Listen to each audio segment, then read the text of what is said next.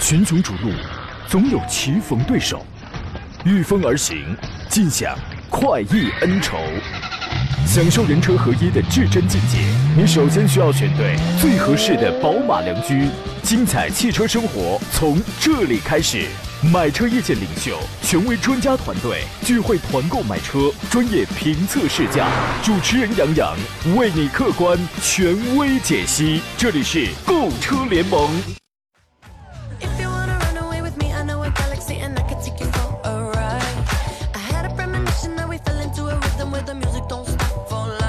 来，诸位，欢迎在周四的上午时间如约收听山东交广此刻开始全省直播的专业汽车节目《购车联盟》，我是杨洋，在济南问候全省的朋友啊！就在刚刚过去的上午九点二十二分，我想呢，很多朋友是跟我一样的，在屏幕前亲眼见证了中国神舟十二号飞船的起飞升空，成功将三位宇航员送入太空了，对吧？这是一个激动人心、气势磅礴的画面，让咱们感受到什么叫祖国之强盛。神箭离弦再度问天，这是中国空间站关键技术验证阶段第四次飞行任务，也是空间站阶段首次载人飞行任务啊！你说是吧？中国人自己的宇宙空间站，你想想你就觉得非常的自豪啊！我们期待着三个月之后呢，三位宇航员可以顺利归来。言归正传，今天咱们聊的是这个地上跑的这个汽车的问题啊，选车买车的问题是我们今天节目的主菜。节目热线呢是零五三幺八二九二六零六零或八二九二七零七零。喜欢什么车，或者遇到了这个买车啊、选车时候有一些小小的问题，您可以跟我们来进行探讨。还有一些网络互动方式。第一呢，您可以在山东交广的呃微信公众号当中选择收听收看我们此刻的音频与视频的直播。呃，要给我发留言的话，通过微信发的话，您直接退出我们那个视频直播间，因为最近那个那个直播间可能坏了，你发的文字我我是看不到的，你可以退出来，直接给我在那个公众号当中发微发微信发文字就可以了。第二，节目以外的时间呢，欢迎更多的朋友关注杨洋侃车的微信公众号，您可以给我来发文字留言，我会给你回复，而且通过这个平台可以加入到我的车友微信群。第三，短视频平台呢，您都可以搜索我的名字叫杨洋侃车啊，抖音号啊啊 KS 号啊 DCD 号全是这个。那么现在我开通的是抖音直播间啊，您可以搜索第一个杨是木字旁，第二个杨是提手旁，单人旁，砍拿山了砍，杨洋砍车，你可以关注，先关注后提问就可以了。稍后我会陆续来来这个解答问题。节目最后呢，送出三份奖品：江小红品牌提供的山楂汁，还有阿胶炖枣果肉饮料。回听绿色版无无广告节目，欢迎在喜马拉雅平台搜索“杨洋侃车”啊。今天座上宾呢是来自济南品家二手车的石占平石老师，你好，腿哥。哎，杨好，购车友好。这个题外话，男孩小时候是不是都有飞天梦啊？我真有过，你有过吗？呃，确实有啊，我觉得翱翔太空啊什么之类的，是？吧？你也是个老男孩啊，这个是吧？听说石老师小时候缠满了一身的钻天猴，试射成功，成功了是吧？啊，看要成功的话，就不现在做节目连线了，是吧？成功了，你你看，你要是没成功的话，这个可这个可能你就到直播间了；成功了，你来不了，你知道吗？哎，这个想想这个画面也是特别豪迈。你看，缠满了一身的钻天猴，这你这你这小时候真是豪言壮阔，你知道吗？非常厉害。这个三个月，其实这个时间还是非常长的。它要跟那个这个天河那个核心舱去对接，因为空间站嘛，它对接之后啊，这个咱们的宇航员在上面就会去执行一一一些任务，什么呃物资的补给啊、出舱活动、舱外的这种操作，有它里边有很多的核心的关键技术。刚才我就讲，咱们中国人自己的空间站啊。宇宙空间站啊，你这时候都是咱们小时候在动画片里才能想象的一些画面，所以说这个就充分体现咱们祖国之强盛，国力之强盛啊！你想想都觉得这个真的是特别骄傲的事情啊！你也是这样认为的吗？嗯，确实是这样的，因为这是中国航天应该是三个月是比较长时间的一个在太空滞留这么一个时间，是吧？啊，是，我觉得肯定会很多人关注，可能我三个月时间，哎对对，呃，也会关注方各方面的新新闻，是吧？了解最新情况。嗯，对，这是一次伟大的行动啊！呃，刚才我们这个直播间上来就有朋友在问那个什么，在问一些问题，甭着急，稍稍微等我一会儿，咱们待会儿咱们再陆续陆续陆续这个解答啊。先说几个事儿，然后分析大家各自关心的问题。一个是广汽丰田威兰达呢，刚刚有部分车型上调了一千块钱，有四个车型，呃，其中呢，我看一下，调价的是二点五的双擎豪华版，还有豪华四驱版，这个都上调了一千块钱，其他车型的价格是保持不变的。哦哦，不对不对，错了，二点零的豪华版和豪华四驱也上调了一千块钱，就是说它有四个版本，全部调涨了一千块钱。二点零升的两驱豪华跟四驱豪华，还有双擎的两驱豪华跟四驱豪华。当然，它这个价格涨了一千块钱，配置上带来了一些个升级，比如说新增了真皮方向盘，还有真皮挡杆、内饰板软包，还有空调出风口的镀铬，就增加了这个啊。你觉得值一千块钱吗？呃，首先我觉得这个情况还是比较有意思的一个情况啊，因为这两年我们发现，除非这个车的话有一个大的这种改款换代是吧？啊，像那种指导价才会有有变动，而这款其实是我们知道突然之间指导价上调一千的话，我觉得这个首先在这几年车市上是比较少见的一个情况。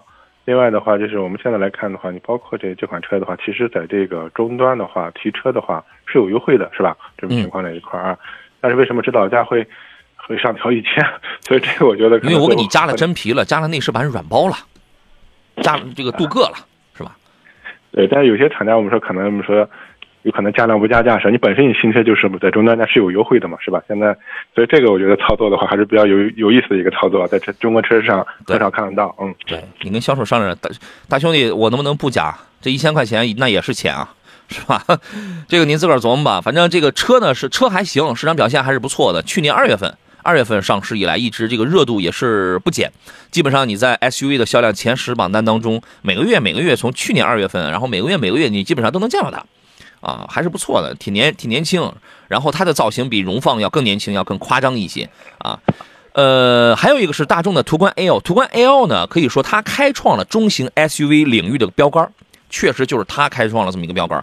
去年途观 L 的累计销量是十七万多台，零头肯定还挂零头啊，十七万多。今年前四个月已经卖了四万八千台了，其实同级别车型的销量当中，它算是遥遥领先的。一六年底呢，上汽大众推出了途观 L 的车型，当当时把这个轴距加长了，一下子就进入到中级中型 SUV 的这个航母当中来了。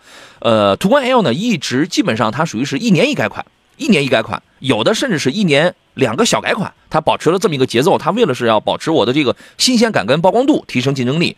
前两天呢，大众在海外市场发布了新款的 T 冠的加长版，那么这个也就是咱们国内的途观 L 嘛，它呃是发布了那么一个官图，车身的长度在海外是加长了二十二厘米，而且可以选装第三排座椅，同时外观内饰进行了一个调整。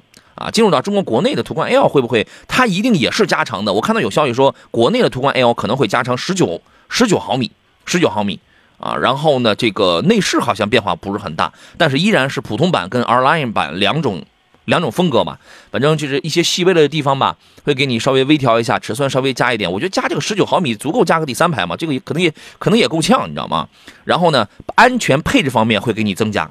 就是那种 L 二级别的那种安全智能驾驶包，就是这块会给你会这个增加，动力方面不会有什么太大的一些个变化啊。呃，作为这么一个改款呢，我觉得重点还是改改尺寸啊，改改一些样式方面的这个成分要更多一些啊。对于这个事儿您怎么看呢，邵老师？呃，首先我们说途观 L 这款车型的话，应该是目前来说的话，还是上海大众的相对是一款比较主力的车型啊。然后从去年的话，由于上海大众的一些问题吧，就大家都知道的一些问题啊，对整个这个途观 L 这款车的这个销量也造成很大的影响啊。嗯，所以现在来看到这个波及啊，有影响波及啊，嗯，因为直接从它这个终端售价来看的话，优惠了好几万是吧？这个是之前没有过的啊。从现在来看的话，可能这个事件我看对这个上海大众的一些车型影响越来越小，包括一些车型的这个我们说优惠力度啊，可是也收了一些这种情况在一块儿啊。嗯，就这是一个价格价格问题。另外的话，其实我觉得。呃，途观二的话，如果整个这个尺寸加长，如果出现三排的话，我觉得这个也算是一个卖点啊，因为现在可能大家对这种就是挤吧挤吧 SUV，它也是个三排是吧？对这种大型太 SUV 鸡巴了七座啊七座 SUV，我觉得还是有有一些市场需求点是吧？啊，是。这种情况，嗯。它主要是它真的是会挺挤吧，然后您自个儿去这个试一试，好吧？好了，这是两个事儿啊，这个跟大家说完了，来看大家这个选车还有买车的这些个问题。呃，我们先看抖音直播间里有朋友问到的是，呃，这个落地三十五万得开着爽，必须得得开着爽是吧？我昨天那个有有有谁给我在那个抖音上留了个言，呃，好像是年轻人的第一辆车，问的是一个什么车，就是挺有运动激情的，跟另外一定一款就是。这个这个经济适用房一样，就是那样的车子，反正选哪个？我说我说你人生第一台车，你首先咱们是不是得考虑，先得开着爽，操控的爽，先得考虑这么一个问题啊，是吧？然后呢，这位朋友的问题是落地三十五万，要求是开着爽，兼顾一点家用。啥叫兼顾一点家用？你这天天你是商用去？目前看了 A 4的四五 T FSI 这个车还可以，开着还能爽啊。还有没有其他推荐的车型？那其他的有啊，是吧？当然，A 4的四五。这个是一个性价比高一点的车子，它不，它不一定是开着最爽的车，啊，它就是属于一个开着这个这个这个，反正对你驾驶技术也也也这要求不是很高的这么一个车子吧，它的性价比高啊。其他还有什么车？邵老师？呃，另外的话，如果说讲这个性能和操控的话，那我建议的话，看一个三系的这种标轴，也三系的短轴车型啊，我觉得也还可以。来个三二五，对呀、三二五的短轴是吧？啊，这个情况啊。还有谁能开着比较爽一点？还有的话，那我觉得你可能你这个预算相对说的话啊，我觉得买辆凯迪拉克的车型呢绰绰有余了啊。不管是嗯 CT 五还是 CT 四、我觉得这些车型整体的这个运动操控还是不错的。嗯呃，花不了那么多钱，买个 CT 五，CT 五便宜二十来万，这个车开着也挺爽，纵置后驱，对吧？但是它就便宜了，它就便宜点了。然后呢，你如果买 CT 六呢，它是个中大型，侧重于商用为主的，这个开起来它就不一定爽，啊，它就不一定爽了。相对说，我觉得 CT 五的这个运动操控还是不错啊。嗯嗯。其他的还有吗？还有啥？领克零三加开着爽，但是这个呃用不了那么多钱，这个就二十万出头，啊、你看三二五吧，你看你看三二五，我觉得这个车还是还是蛮爽的啊。葱油饼的问题是三菱翼哥怎么样？这个车啊，车挺好开，但是呢，它为什么没有卖好呢？第一是受三菱的品牌，广汽三菱的这么一这么一个品牌的影响；第二呢，刚一上市的时候，这个车的定价指导价是真定的高啊，是真定的高。这个车我开过，一点一点一一点五 T 的，我在济阳的城模湖赛车场开的那个，啊、挺好开，啊，我还专门把 ESP 关掉然后开的。呃，这个车怎么样啊？跟本田缤智选哪个？或者提供一个二十万以下的紧凑 SUV？你这个预算拉高了。你如果是二，你如果是想二十万办完的话，这俩车你全淘汰掉。你这个预算很高，但车你看的很低，你懂我的意思吗？啊，这个它跟缤智呢，我觉得你要讲好开是一哥一定要好开，但是你要讲保有量啊、使用的经济啊、什么保值率，就是这些瞻前顾后，所有综合的这些来讲的话，现在啊，一哥就是怎么着也追不上缤智的它它的这种市场表现啊。请施老师来分析一下这个问题吧。呃，确实是这样的。我觉得一哥本身车还是不错啊，但问题从目前这个市场终端来看，销量不是特别高。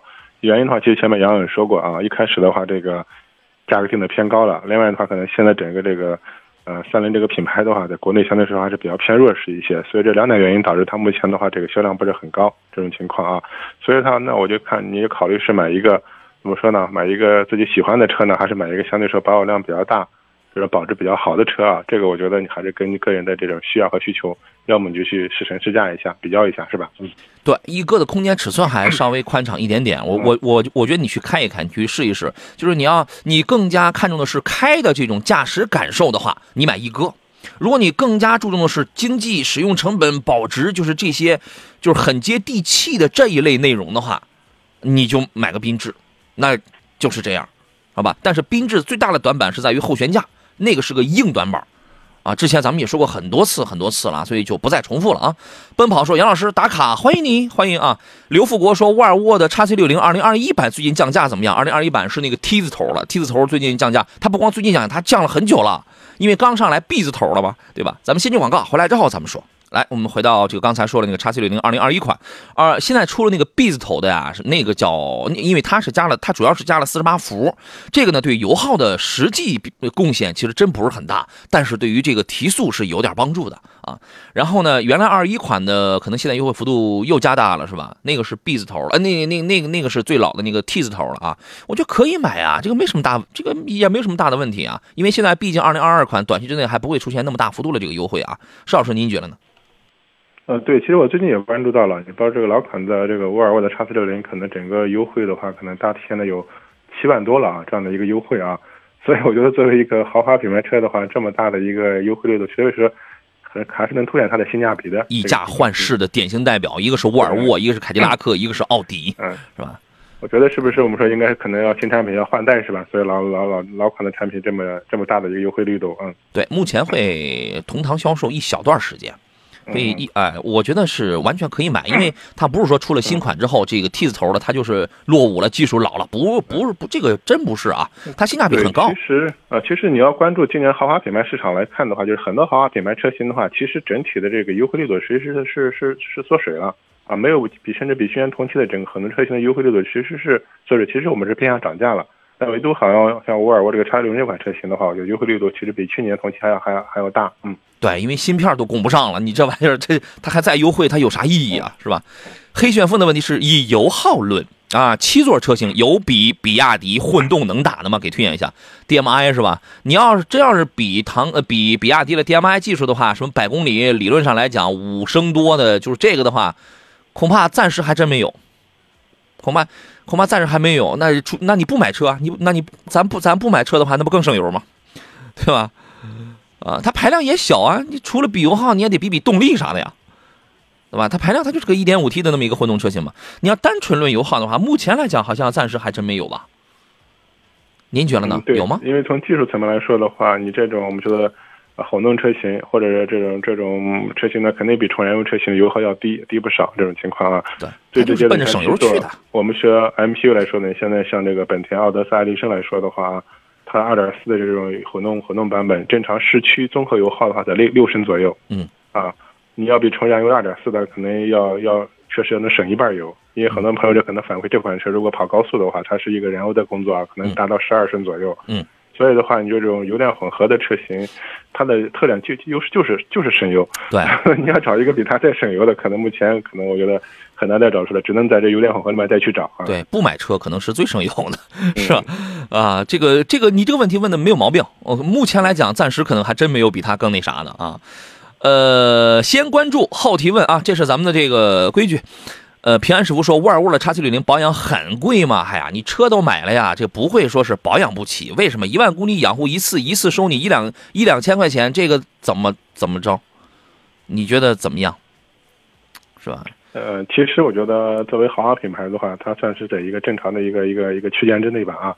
只是说我们说沃尔沃的可能确实有些那个配件啊，它的这个价格供应周期的话，可能虽然作为一个二二线豪华品牌，二线二线豪华品牌，但是它其实有时候可能奔驰、宝马、奥迪，特别说奔驰、宝马可能在在一个水准上，是这样的啊。配件要更贵一些啊。嗯嗯。还有朋友问的是那个什么刚那呃刚才谁问的君威君威 GS 跟 2.0T 的这个天籁，喜欢什么来着？我看一下你的留言被别人给这点掉了啊。呃，君威 GS 跟天籁 2.0T 怎么选？要求动力好、省心啊。这个邵老师，您的意见是什么？呃，动力好、省心是吧？啊，其实这两款车，我我觉得可能目前综合市场表现来看的话，我建议你看一下 2.0T 的天籁吧啊，毕竟它的保有量会会大一些。我们前面其实如果经常听节目的朋友知道，君威的 GS 这款车相对说在整个市场表现非常小众的一款车型啊，虽然那款车动力还不错，嗯嗯。呃，怎么说呢？你开起来呢，谁你的感觉是开起来谁更稳健？那种底盘更更扎实、更硬、更稳健啊 G S 确实是给人这种感感受。但是呢，你如果买的是 2.0T 的这个天籁啊，我觉得它是这样：2.0T 的天籁提速很快，而且它的扭矩要更大，而扭矩马力这个要要这个要那个更大。唯一的就是它那个八档无级变速的那个变速箱，其实就是。有一些往有一些往后收了，对于这个提速这一块然后呢，还有一点是什么呢？2.0T 的天籁啊，这个车的经济性跟保养费用一定比 GS 要要更好，这个是一定的。还有最最关键的一点是，你除了要只看操控之外，你还要看一下一些舒适性的配置，就是这个方面。因为你买到现在 2.0T 的这个新天籁，它作为一个后起之秀，虽然现在这个君威的 GS 也有这个2020款，对吧？你那你感觉上年份上好像没有差太远，但是作为什么那些什么该有的全速域的自适应巡航啊，就是。我这样讲吧，日产的整个的超智驾的，因为 2.0T 的配置比较高的车型已经开始配超智驾 ProPilot 的这么一个包了。这个包该有的这些个功能，其实更符合当下这个时代对于舒适性、对于智能驾驶安全性的这些个调调。你你你可以注意一下这个方面啊，然后你再去考虑什么市场保有量啊，什么就是从这些维度上去讲的话，天籁还是有很大的优势的。你开一开吧，你看一看，看你喜欢什么样的风格吧。好吧，石宇中说沃尔沃又到了抄底的时候了。对，不仅是 X60 你可以抄底啊，你上一代的 S60 你看一下，能抄底的话你也可以抄底，因为刚刚配四十八伏的那个 S60 又出来了，起售价应该在二十九左右，就指导价在二十九多起。因为上一代的 S60 起的时候是二十八多啊，就是起步价可能要贵一万来块钱呃，有，但是我估计短期之内应该也会有优惠哈，你可以等一等，好吧？这个奔跑说杨老师说的很对，二一款的天籁高速自动驾驶真的很实用。呃，在不同的这个车型上，我们跟邵老师可以讨论一下这个问题啊。在不同的车型上啊，所谓的咱们叫有的叫增强驾驶系统。来，请导播可以联那个石老师。有的车型上叫增强驾驶系统，有的叫什么智能领航系统，在不同车型上可能名字不太一样，大致的功能是差不多，但是体验感上有的也它它也不一样。我确实开过那种车。就是你，但凡你要是不打方向，你要是稍微跑偏啊，或者说你哪怕你为了要避闪一下，你打了一把方向，因为你没有打转向的话，它咣的一下，它就给你纠正回来，那种体验感会比较粗暴一些。确实是有这样的车子，但是还有一些车呢，可能它的体验感要更好一点。我觉得这个是需要一个适应的过程，但是呢，不能因为某些车的体验感可能不是那么的聪明，我们就说这个功能没有用，它是真挺有用的。你在市区可能没有用，但高速行驶的时候，它这这个它不光是解放的问题啊，就等于是多了一套，但是你不能完全依赖啊，多了一套电子的系统帮你来盯着路，帮你来盯着车吧。我觉得是这样，这些系统啊，你会发现啊，随着五 G 时代的到来，越来越有用，而且你后头要延展一些什么样的功能，如果你没有起初没有他们你没有打好这个这个基础的话，后头那你都扩展不了，好吧？这个咱们就扯远了，呃，去体会体会，可能对有人觉得。是有用的啊，有人可能觉得就是真的就是不需要，好吧？那这个无所谓啊。来，我们回到节目中，再次请回石老师。你好，石老师。哎，杨好，各位车友好。刚才又飞天去了，是不是又往身上缠钻天猴去了，是吧？待会儿节目结束之后，你就准备要又要试射自己，是也不是？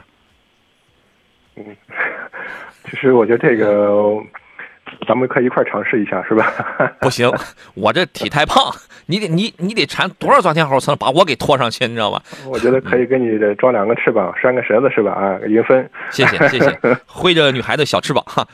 呃，丽丽的问题是，三系的三二五跟奥迪 A 四豪华该怎么来选？它这个呀，它不存在该怎么来选的这个问题。我我个人是这样考虑，看你喜欢哪些点，喜欢什么。你比如说。我喜欢性价比高，我觉得我以稍微低点的钱买一个更好的配置的 A 四，性价比高，我我就觉得老划算了。你如果你是这样的人的话，那你买个 A 四得了。但是如果你有的人 不行，我就喜欢开变速箱更聪明、越级换挡那种，是吧？操控更精准、指向更精准。后驱的车子，我喜欢开这种，而且加上你也不是什么东北地区的冬天雪什么冰什么特别厉害的那那就是那一类的，这样类这样一类人他适合三二五，啊，好吧，他没有说绝对的对与错的这个问题。山青说迈锐宝的 1.5T 怎么样啊？1.5T 的迈锐宝还行，这个车就是还可以吧，但是在市场上目前来讲，它不是很吃香、很走量的那一种车了啊。因为多多少少有点过时啊，请原谅我这样讲啊，请施老师来分析一下这个问题。对，如果说迈锐宝这款车呢，我觉得目前可能最大的一个市场表现，我觉得还是性价比方面啊，性价比比较高，因为它毕竟一款 B 级车嘛。但是实际上发现的话，现在大体的话十四五万啊，基本上基本上就能上路啊，这样的一款车型。嗯，所以整体我相对说一点五 T 的，我觉得这个动力各个方面的话，应该日常代步够用这种情况。但是整车发现的话。其实现在这个优惠力度很大，但是有些整车的外观内饰的一些做工啊，我觉得还是确实还是呃显得稍微我们说的糙一点这种情况这一块啊。但是我觉得这个毕竟这个价格嘛，还是看出它的性价比是吧？对啊，丽丽说好，我就是东北的，不适合后驱，只能选四驱。你看，对呀。因地制宜，实事求是啊！七七小贝说：“杨杨说杨老师你好，我是一名资深羊毛啊，欢迎你，谢谢。因为从二零一一年你第一次上节目的时候，我就开始听您的节目了。对，那个时候我刚刚跳槽到这个直播间，是吧？记得还是和美丽胡晓明一块主持的，是。后来我俩就分开了。非常喜欢您的主持风格啊，谢谢。石老师作为一名老的资深的嘉宾，他主要是老，作为作为作为一名老的嘉宾是吧？也是非常的喜欢啊。想他正忙着试射自己呢。”想咨询您一个问题，就是以前也有一位资深嘉宾，就是那个头发少、眼睛小的老师，我记不清名字了，明明就是知道叫啥，也是说不出那种感受，真是太那啥了，是吧？特别急躁，是吧？他叫何正茂啊，你记住这个名字，好吧？呃，A X X 说迈腾三三零豪华、三八零豪华加上两用该怎么来选？同级别还有什么好的推荐吗？现在啊，它是这样，迈腾三三零用加装颗粒物捕捉器，那个概率相当之高。相当之高，它是混合喷射，作为缸内直喷技术了。三八零，据说加这个东西，可这个概率可能会非常的少。你验证一下这个问题，怎么验证？上国家环保网，或者说买车的时候要那个环保手册，您自个儿去去验证，啊。如果三八零真的是没有，或者说很少的话，你买三八零。同级别如果你是商用为主的话，这个道理在帕萨特上也是适用的。啊，然后你就可以考虑点其他的什么亚洲龙啊，什么就是还带君越，还带点商务范儿的，好吧？群雄逐鹿，总有棋逢对手，御风而行，尽享快意恩仇。享受人车合一的至臻境界，你首先需要选对最合适的宝马良驹。精彩汽车生活从这里开始。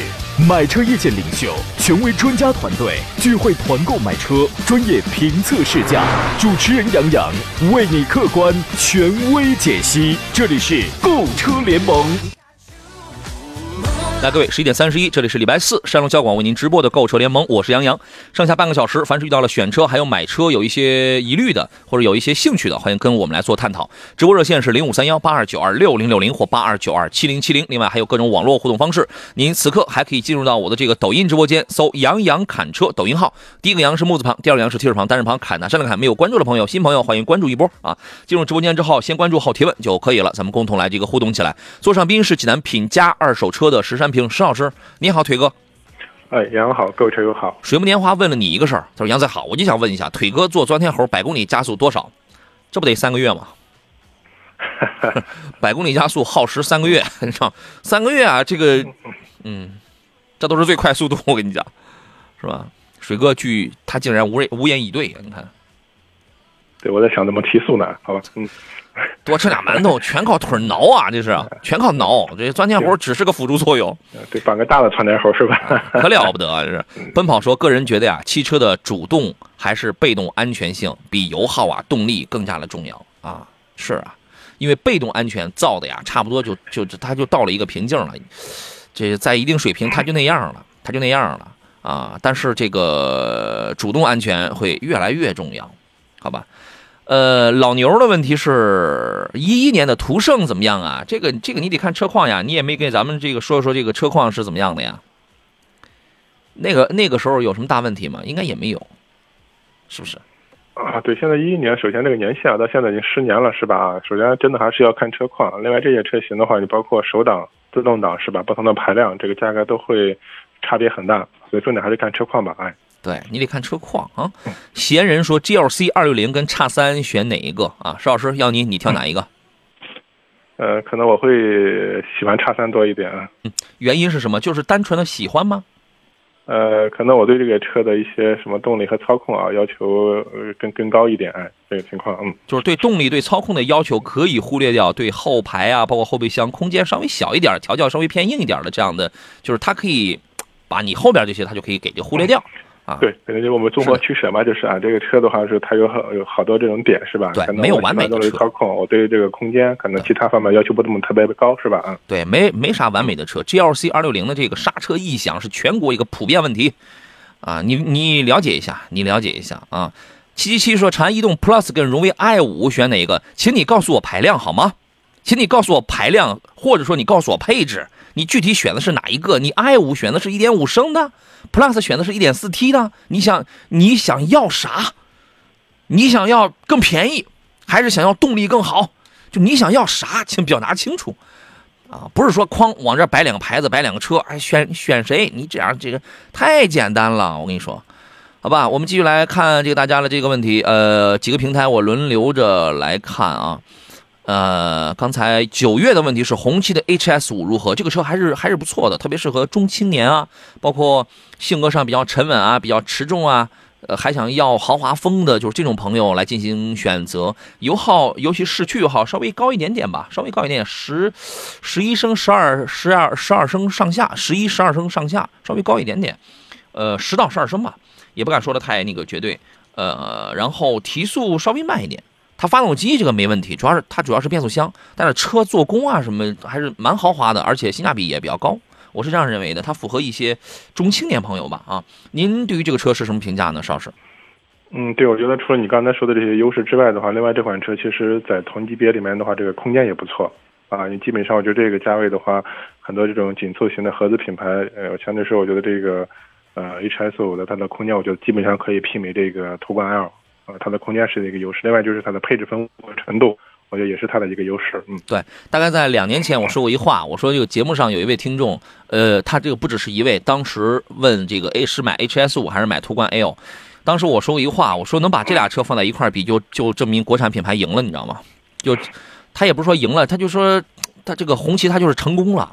他成功了，因为已经有朋友开始就是，因为在那个时候途观 L 卖的那可真是一枝独秀啊，卖的非常火呀，就说明这个就说明国产车真的是非常棒。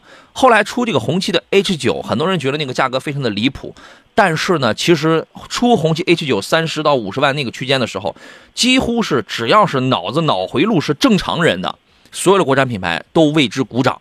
这种鼓掌不是说你卖不好了。就得看我的了，不是，是说由红旗这样的车，这样的定位的这样的算一个豪华品牌的车，可以把定价可以造的那么好，可以把定价造的那么高，其实对于所有的国产品牌来说，都是一个很好的现象，它都是个好事儿，啊，它是这样的，好吧？呃，继续来看大家的这个问题，呃，还有一位网友，一位陌生人零二九零问的是家用宋 MAX，主持人有什么建议？宋 MAX，我的建议就是昨天节目当中，我们临时有一位听众当时反映在中保研当中，这个车的碰撞成绩比较差，你了解一下，碰撞成绩比较差，两方面取得了一个 P，取得了一个 POR 的一个成绩。一方面是前百分之二十五的偏置碰撞，另外一方面是成员的保护。成员保护那个主要应该指的是后排，我记得应该是气囊这个少了一点。前边是 A 柱撞的入侵座舱，成绩不合格。你了解一下这个问题，好吧？七七七继续再问长安逸动 Plus，长安逸动的 Plus，我建议你买个一点一点四 T 的啊，一点四 T 第一发动机发动机呃这个技术好，来自德国的三百五十八的高压燃油喷射，这个喷的会雾化的会更细致，更加的均匀，动力好，燃烧充分，然后还会更省油。来自德国三百五十八，你只要对这个这个现在国内有的车有的车这个喷射还停留在两百多巴呢。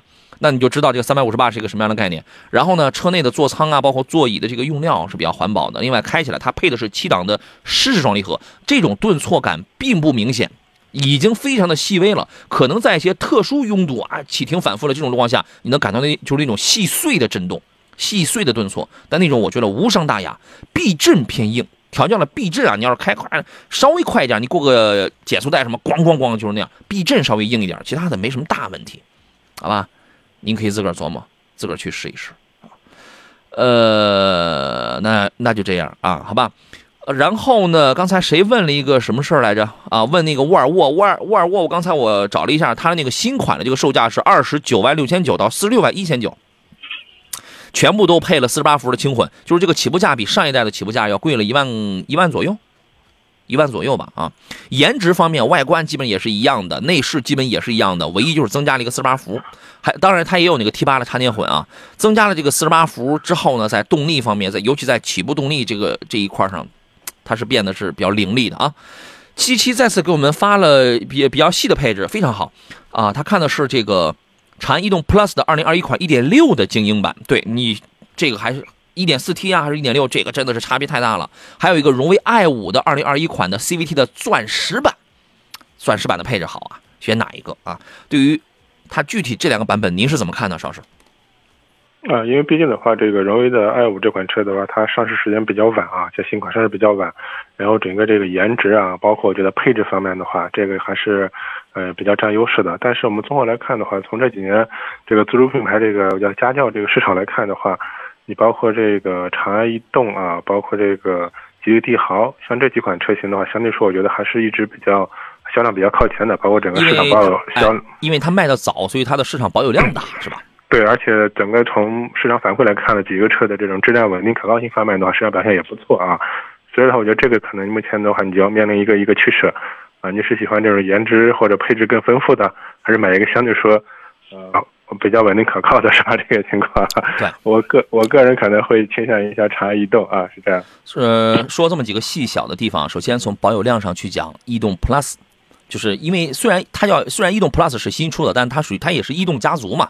这个你说保值率啊，你说保有量这个这个东西啊，其实你有的时候也要综合来看。但是逸动 Plus 的这个保有量确实要更高一些。i 五它是尤其二一款，它是刚刚出来的，刚刚翻了个新，对吧？第二一个比什么呢？比尺寸和空间。尺寸空间方面，逸动 Plus 是要有优势的，因为它已经超过，它已经是四米七之外的这个尺寸了。第三一个比动力，比动力的话，由于1.6的1.6升的这个逸动，它那个发动机也用的是缸内直喷的技术，缸内直喷技术要要好于荣威 i 5的多点电喷的那个发动机的技术，所以说在动力上来讲，逸动 Plus 这个要好，要好要你你去看一下，你这个可能你的感受是稍稍好，或者是大好，反正它一定是要好，这个你可以自己你去感受一下。那么刚才我说到了配置的问题，在从配置方面来讲，你看了钻石版的荣威 i 5价格差不多，但是它的配置要好很多，安全气囊要更多，人家还有 Auto Hold，还有天窗，是吧？还有它应该是三百六十度的全景影像等等，就是配置这一块 i 5真的要好很多。灯都是 LED 的吧？你看了那个，因为精英版是一个入门的1.6自动挡的一个一个一个逸动，灯还都是卤素的，那这个一定是这样的。所以看你想要什么，我说的已经非常的细了啊。看你最关心、最想要的是啥，你自个儿去去去去去那个取舍去啊。老杨说星越 L 怎么样？可以入手吗？你现在好像已经入手不了吧？盲定已经结束了，你现在只能是先交个定金。先交个定金，完了之后，你看它最终的这个售价出来是怎么样的？我个人觉得这台车啊，从目前我我已知的这个信息，我只是没开过这台车，但从目前对这个车已经有有的这些了解上来讲，我觉得这个是一台好车啊。邵老师发表一下您的观点吧。星越 L 啊，对，其实星越 L 这款车从上海车展到现在，我觉得整体的这个热度还不减，是吧？包括后期的话，一个预售之类这种情况这一块，所以这款车我觉得。呃，毕竟目前的话，真正是说作为车主来说的，还没有提到这种实车、现车是吧？啊，所以这款车我个人觉得，呃，值得关注啊。但是现在还属于一个这种什么，包括是，呃，订车这种状态，所以不如就等一等是吧？真正见到实车以后，觉得有一些车主的实际用车的感受是吧？我们再再决定也不迟是吧？嗯，对。昨天我我们办公室有一位主任，完了之后第 N 次又跑来问我，试驾车还没送来吗？他特别期待。我之前我在节目上我跟大家讲过这个事儿，我拿大家我都不当外人。我跟大家讲过，就是他是一位沃尔沃的车主，他当时他就想要以媒以那个媒体价去买一台顶配的那个星越 L，然后呢去一趟西藏，回来之后把这个车再给卖掉。他真就这么这么计划的，所以他就指望着我这边赶快他们那个厂家给送来这个试驾车，然后他赶快这个体验体验是吧？感觉没啥问题，然后他就抓紧时间他就买，然后他就走，知道吧？啊，特别羡慕他的这个生活状态，啊，小青岛说你们办公室几位主任？哎，我我们办公室除了我除了我不是主任，全是主任。我跟你讲啊，主任你好，主任你好，是吧？嗯，特别好啊。Mr 宝宝说，奥迪 A 四四零豪华和宝马的三二零 Li 该咋选啊？又来了这样的问题了啊，邵老师您给说一下吧。哎，该咋选是吧？这个情况这一块儿。呃，其实还是我觉得您毕竟都是这种一线豪华品牌吧，这种情况这一块啊。然后的话，我们说还说几个点吧。如果说目前从整个车的这个价格方面来说的话，我觉得性价比还是这个 A4L 的性价比要高一些，这种情况这一块啊。然后的话，你这个呃，宝马的 325Li 的话，其实我觉得啊，不是错了，他看的是一百五一百五十六匹的320。320啊，嗯。那这个动力方面可能也也要比那个豪华的那个 A4L 可能也要也要弱。弱，嗯，对，嗯。所以的话，我觉得你到底看重什么？就就看重只是看重品牌吗？对吧？嗯，反正能买三二五的话，你如果你年轻人的话，这个就不用犹豫，是吧？也不差那点钱，直接买个三二五得了。啊，但是你看的是三二零的话，我建议你比较比较，不行就买个 A 四得了。对，我觉得整体的包括这个动力啊，包括性价比，综合来说的话，我觉得可能，嗯，这个 A 四 L 这这款车，对，还还是不错的。嗯，是的啊。走向深蓝问杨老师、邵老师，你们好，奥迪 QL 是不是四十八伏轻混？不是啊，奥迪 QL 现在没有啊，现在还没配呢。下一代你等等看啊。我们进入今天节目的最后一段广告，马上回来。好了，回到节目当中啊，有一个问题我真没法回答。我们抖音直播间里又冒出有那个新朋友问啊，十万左右，杨哥你推荐哪一款车？我跟你讲，我从来不会说我在哪一个价位，我只推荐一款车，不是因为我怕得罪谁，这个这个怕得罪人这四个字在我的字典里压根就就这个不存在。说正经的，它就是因为你你在十万上，第一是光主流的车里边卖的好的、主流的水平好的、质量好的车，它就不只是一款，大家都是各有长短。我有比你好的地方，真的啊，真是这样存在的。我有比你好的地方，我也有不如你的地方，它真是这样的。所以说呢，你从来听不到我跟你说十万，那那你你你哪怕到一百万呢，你从来听不到说你就买这个，你就买这个。但凡这样跟你说这个话的人，他要么他不专业，毛他毛线他都不懂，要么他自己就他自己就特别喜欢那一台车，要么呢他就是有利益关系，懂吧？懂吧？他这个就是这样。所以说呢，一定是哎，我我会就跟那个病人问诊一样，我会问你十万，你想要点啥？你看中的是什么？OK。我从对你的这个了解了解当中，慢慢慢慢慢慢缩小这个包围圈，然后给你推荐几款，你先看一看，一定是这样的，你懂吧？一定是这样的，好吧？啊，我每次我碰到这样的问题，我都好头疼啊，你知道吗？乐雅说：“主持人好，专家好，请问四 S 店让车主花点钱买个整车延保三年，对车主有意义吗？谢谢。肯定是有意义，是吧？肯定是有意义的。我去买一部手机。”赛呃那个这个不是四 S 店手手机店，我那个手机屏保就这多少钱？八百多还是一千多？然后有意义吗？它肯定是有意义的。这个事儿，石老师您是怎么看？呃，实际上是这样的，就是我们现在这个正常汽车这个商品，它有一个这种三包式吧这种情况。现在有些四 S 店的话，会给消费者推荐这个延保。所以延保的话，就是除了这个三包之外的话，就延长质保这样的一个一个范畴。这里面其实要分清几点，所谓这个延保的这个这个内容，看你看它保的是什么，几乎没有保，几乎没有保整车的，嗯，对吧？对，因为包括我们说三包这一块，主要也是保这个汽车的核心部件这种情况这一块。但实际上我们从现在整体的用车来看的话啊，这个车的核心部件，包括发动机、变速箱，还有包括车身底盘这些东西的话，真是出概率的话嘛，出问题的话，这真是小概率事件。往往出问题比较多的，可能一些电子的啊，或者一些其他的一些这这种配置，可能我们说的。呃，稳定性、可靠性会差一些，但是现在发现三包里面好像这些东西可能大水它都有年限的啊，可能到了一定年限它就相当于出保了，它并并这个也是类似于那种易损件似的这种。对啊，所以的话，这个我觉得大家还是要客观理性看的，包括对你这对于对这个车的了解啊，这个车可能哪些地方会出问题，出问题的概率是多少，然后再去选择，你觉得它这个延保有没有必要，是吧？嗯，因人而异吧。因人而异，你看一下，你比如说，我觉得肯定还是因车而异啊。啊，对，因对对既因人也因车嘛。你看一下，如果他这个延保，他是给你保的是发动机、变速箱这种大件儿，然后你呢又对这个东西又不是很放心，是吧？你这个这个东西，它无非它就是多一重保障嘛，它是多一重保障。但是你要说我没有这个东西。好像也没啥，反正如果 如果是我的话，我可能不会去买这个东西。对，而且类似好像这延保的话，还是类似好附加很多条件，就和我们这种所谓质保一样，你必须到四 S 店去保养什么之类这种情况，是吧？啊，这个是一定的附加条件，这个是一定的，它一定是说是什么终生质保什么那种，一定是要捆绑你到四 S 店的，一定是这样的。您自个儿琢磨。走向深蓝说，两位，呃，奥迪 Q5L 的三十周年纪念版，Q5L 出了三十周年纪念版了，出了吗？反正今年啊，今年刚好是奥迪的三十周年，因为它是九一年嘛，它是九一年起嘛。Q 三有那个三十周年，Q 五 L 有可能是不是也是刚出的？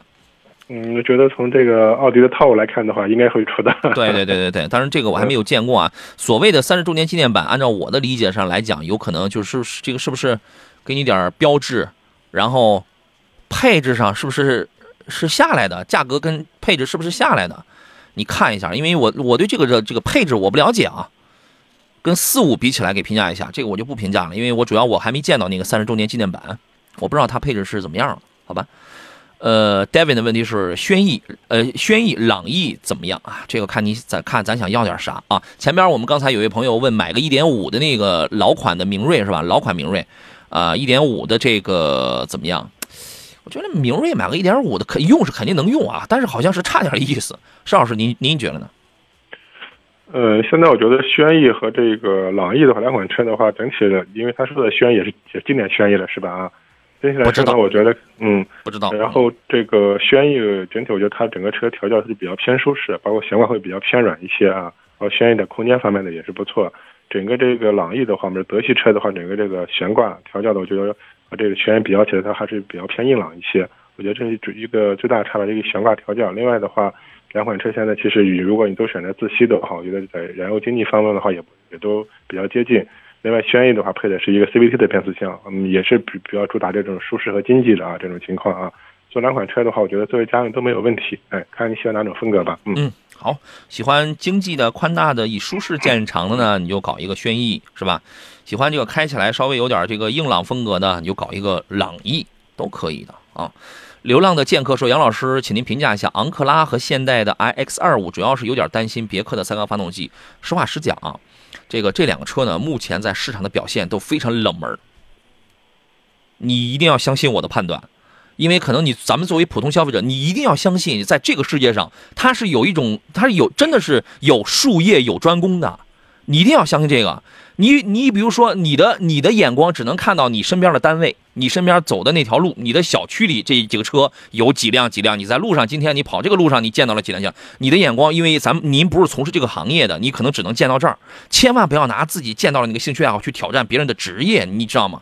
就是因为。还有一部分职业是他他他要去研究整个市场啊，他要去研究更广泛、眼界会更大的一这么一些东西。所以说我给你的一个判断是，这两个车现在都超级冷门，尤其是是这个昂克拉，超级边缘化，超级冷门。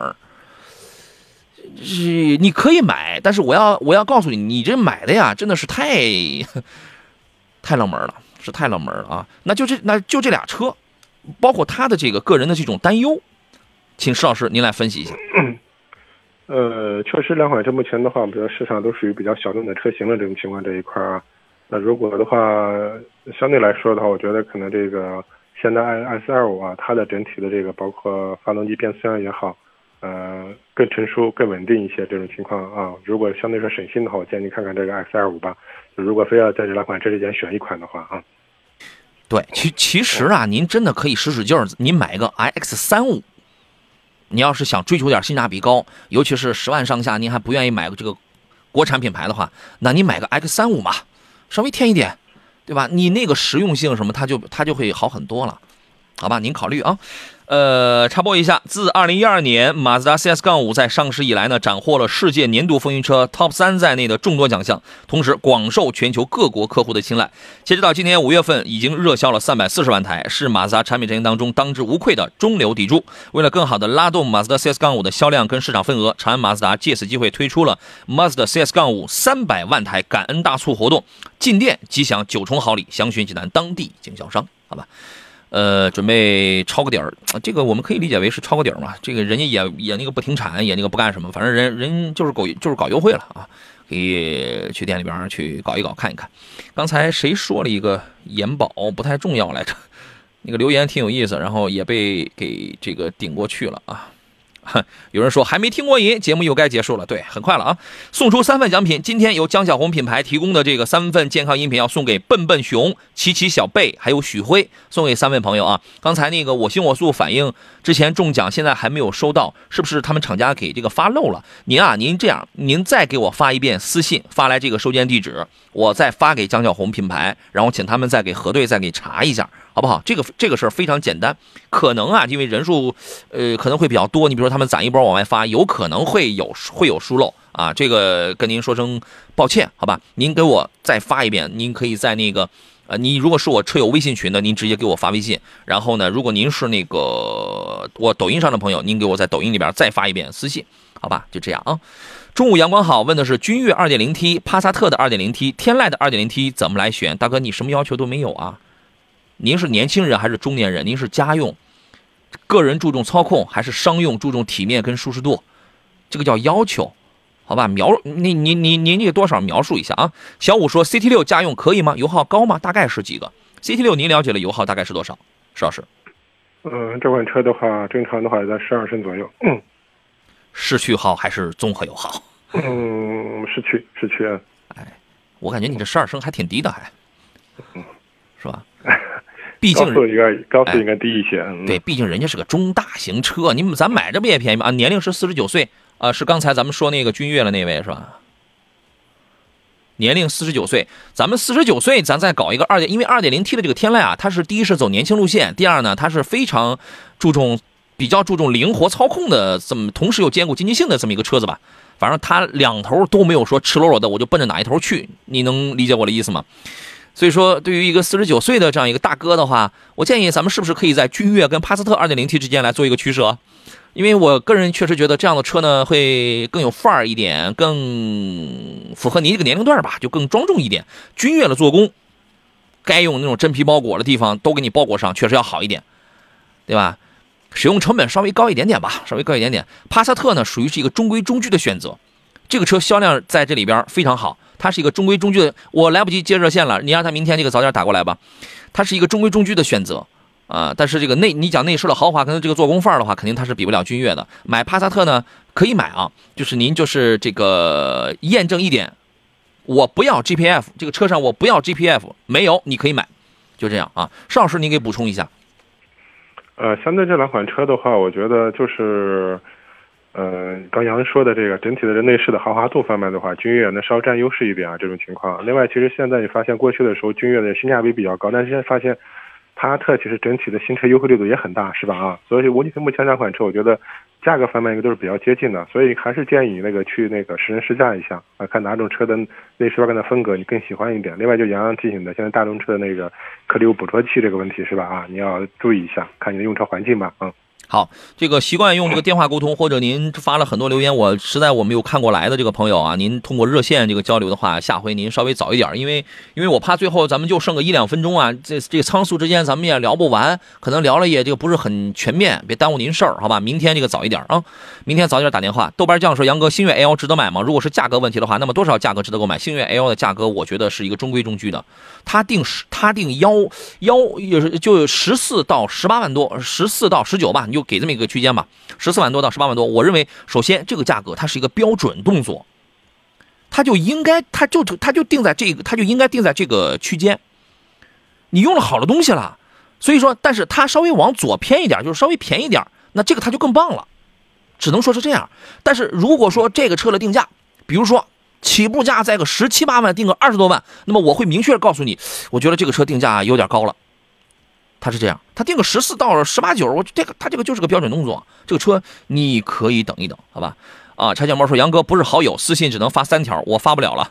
那你不会一条发的长一点吗？您第一条你好，第二条 hello，第三条杨哥问你个事儿，你那里第四条肯定发不了了呀，是吧？天下祥和说：“杨哥，我买了一个奥迪 Q5L，我想加装一个360脚踏车衣，请问杨哥有推荐的吗？360是是是在 4S 店是在 4S 加原厂的，还是有其他推荐？我个人觉得，只要是这个价格啊不是特别离谱的话，还是加原厂的。我是这样认为的。石老师您呢？哇，其实现在所谓原厂的这个都是一个伪命题啊，没有什么什么原厂这一说这个情况的。这倒是，哎 这倒是所以的。话，建议还是在外面找一些比较正规的啊，大型的这种正规的改装店就可以，是吧？对，一般来说外边这个便宜啊。哎，没有什么太多的技术含量。对对，这个是没有技术含量的，但是前提就是你一定要在外边找你你熟悉的、靠谱的呀，大的啊，一定是这样的，好吧？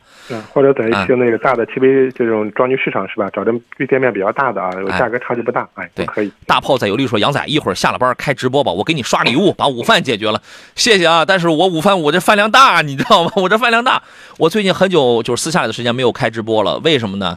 也是有一点点自己偷懒，但是还有一些还有一块原因是我晚上吧，我现在我就老想看书，你知道吗？我老想用一点时间吧，咱们看看书呗，我是吧？自己默默的自己就看上几个小时的书，这个多好啊！这个咱们私下里咱们再开吧，谢谢谢谢你的这个给我解决午饭的这样的承诺啊，谢谢啊，呃，也感谢石老师，咱们下回见。”哎，好的，再见。好嘞。呃，感谢电幕前诸位的收听，还有收看陪伴。节目以外的时间，请搜索“杨洋侃车”，在各个平台您都可以找到我啊，欢迎关注吧。咱们也涨几个粉丝。明天中午的十一点，咱们准时再见，拜拜。